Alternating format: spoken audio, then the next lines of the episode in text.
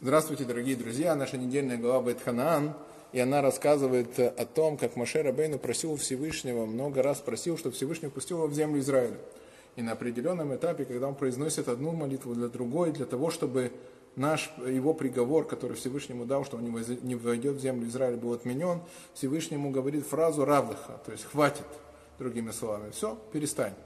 Да, то есть э, иначе пишется, что если бы Маше продолжал просить, Всевышний бы не выдержал, пустил бы его, и он бы изменил реальность, но Всевышний не хотел его впускать, это было важно для него, и поэтому Всевышний говорит, прекрати молиться, я тебе не разрешаю больше молиться, и Маше, как послушный человек, э, а его раб, он перестал молиться, и поэтому он не вошел в землю Израиля. Но благодаря своей молитве он смог увидеть эту прекрасную землю. Итак, у нас возникает несколько вопросов. Первый вопрос, если Маше не смог вымолить у Всевышнего вход в землю Израиля, то что уже говорить нам, почему Всевышний не дал такому человеку, как Маше, то, что он просил? И э, ответ, еще один вопрос, он говорит, почему же тогда Маше, он сразу не сказал, хватит, да, почему Маше дал столько молитв сказать до самого предела? И есть два ответа на этот вопрос. Первый вопрос, что молитва важна в любом случае. Да? Даже если Всевышний, не, на наш взгляд, не отвечает на нашу молитву, не делает то, что мы просим, то сама молитва важна, потому что она меняет сущность, она может дать много. И Маше удостоился таки увидеть землю Израиля, хоть он в нее не вошел. Но с другой стороны, ответ, который дает Всевышний Маше, тот же самый ответ, который Маше дает э, кому? Короху. Корах тоже восстал против Маше и сказал, я хочу быть коином, Всевышний не дал мне быть коином, я считаю, что Всевышний дал мне быть коином, я хочу быть коином. Что отвечает Маше ему? Равлаха, равлахем. То есть он говорит, равлахем, это вам не нужно. Другими словами, слово, фраза равлахем, это не для вас. У каждого человека в этом мире есть своя задача, ради которой он сотворен. Так вот, есть задача коинов – вы к этой задаче не относитесь. У вас своя задача в этом мире. И то, что вы просите, вам оно не нужно. Просто не нужно, потому что это не ваша работа. Есть работа коинов. То же самое, той же фразой, чтобы было понятно, Всевышний отвечает Маше, и на этом он прекращает молиться. Равлиха. Он говорит, это не для тебя. Вход в землю Израиля, это не твое. Ты не должен сейчас заходить в землю Израиля, а ты должен остаться с тем поколением, с которым ты остался. Ты должен находиться на том же месте, на котором ты находишься сейчас да, ты должен с этим же поколением войти в землю Израиля.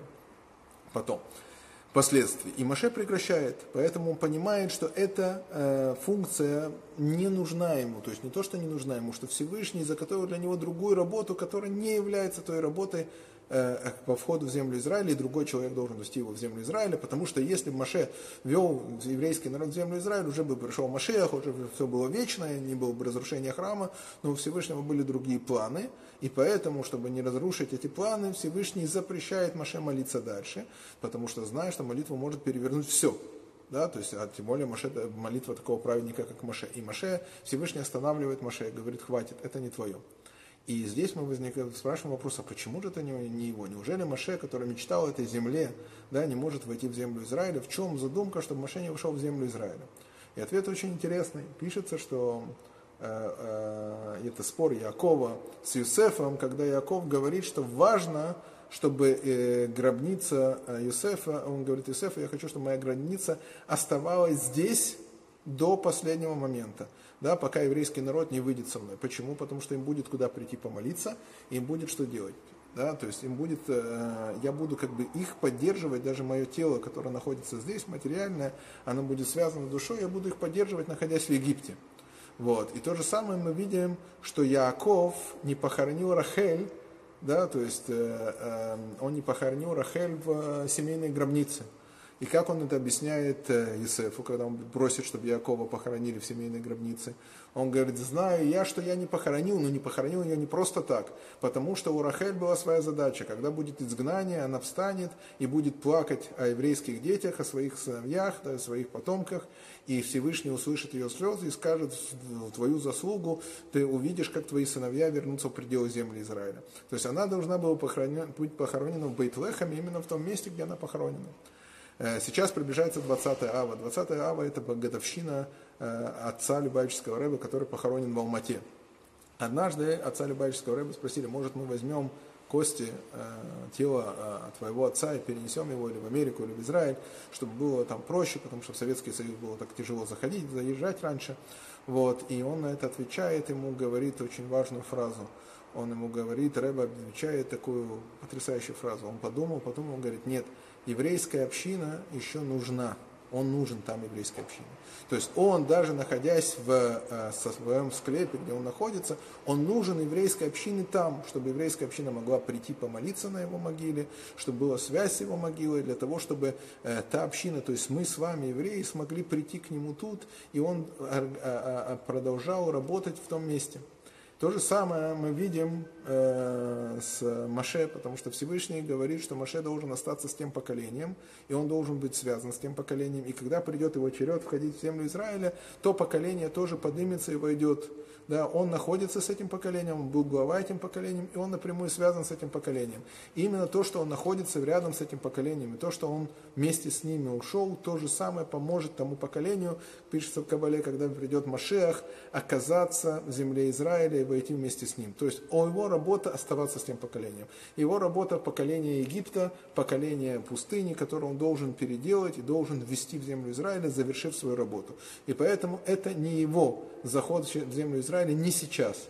Не, не сейчас он не может зайти, он должен оставаться как капитан с тем э, поколением, пока то поколение не войдет, так и он должен был остаться там.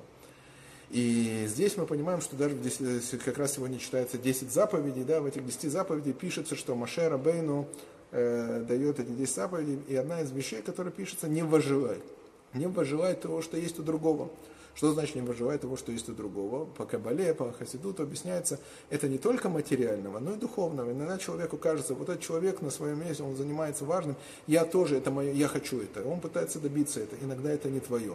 Хорошо взять с этого человека пример, но если Всевышний тебя очутил, как бы, оказался ты на каком-то конкретном месте, то на этом конкретном месте ты нужен – именно твоя задача самая высокая на этом месте, как в этом знаменитой Майсе, который рассказывал Рэбе, да, то есть Рэбе, это известная вещь, что к Рэбе пришел один хасид и начал плакаться Рэбе, Рэбе, у меня нет парноса в этом городе, у меня нет заработка в этом городе, я вынужден зарабатывать в другом городе, я живу там, там с трудом собирается миньян, очень э, необразованные евреи, даже не могут читать, и они меня воспринимают вообще как своего равина, хотя я таким не являюсь, вот, и я вынужден возиться с ними вместо того, чтобы учить Тору на, на, на том месте, где я был, молиться находиться в нормальном миньяне, там ходить в нормальную микву, а там у меня даже не всегда есть возможность ходить в микву.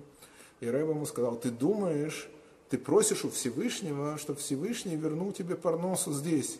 И ты не задумываешься, что задача всего, то, что ты просишь Всевышний не хотел, он специально решил тебе заработка здесь и дал тебе заработок там, потому что знает, что там есть община, и в этой общине ты должен находиться, и ты должен ее поднимать.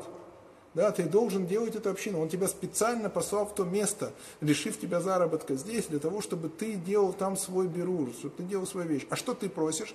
Ты просишь, чтобы тебе было хорошо, чтобы ты находился, молился, и все было хорошо. Нет, не получится, дорогой. Потому что именно для этого Всевышний забрал у тебя заработок, для того, чтобы дать его в другом месте, для того, чтобы там ты занимался э, э, нужной вещью.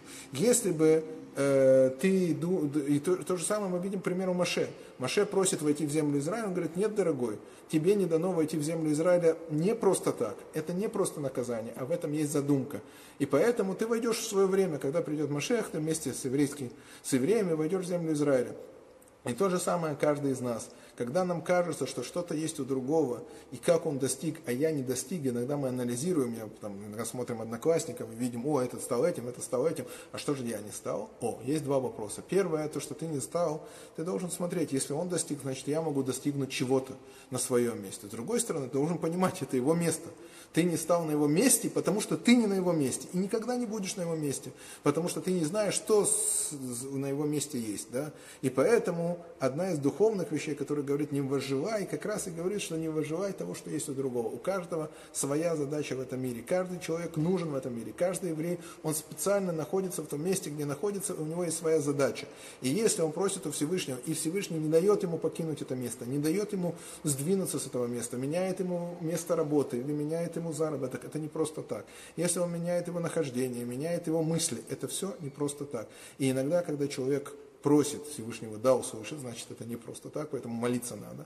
Но иногда человек должен понимать, что у него своя особая задача в этом мире. Всем шаббат шалом, эта глава тоже называется Нахамом, то есть, это, э, то есть Всевышний утешает еврейский народ после 9 ава, и пусть Всевышний по-настоящему утешит наш еврейский народ, пошлет нам правильного Машеха.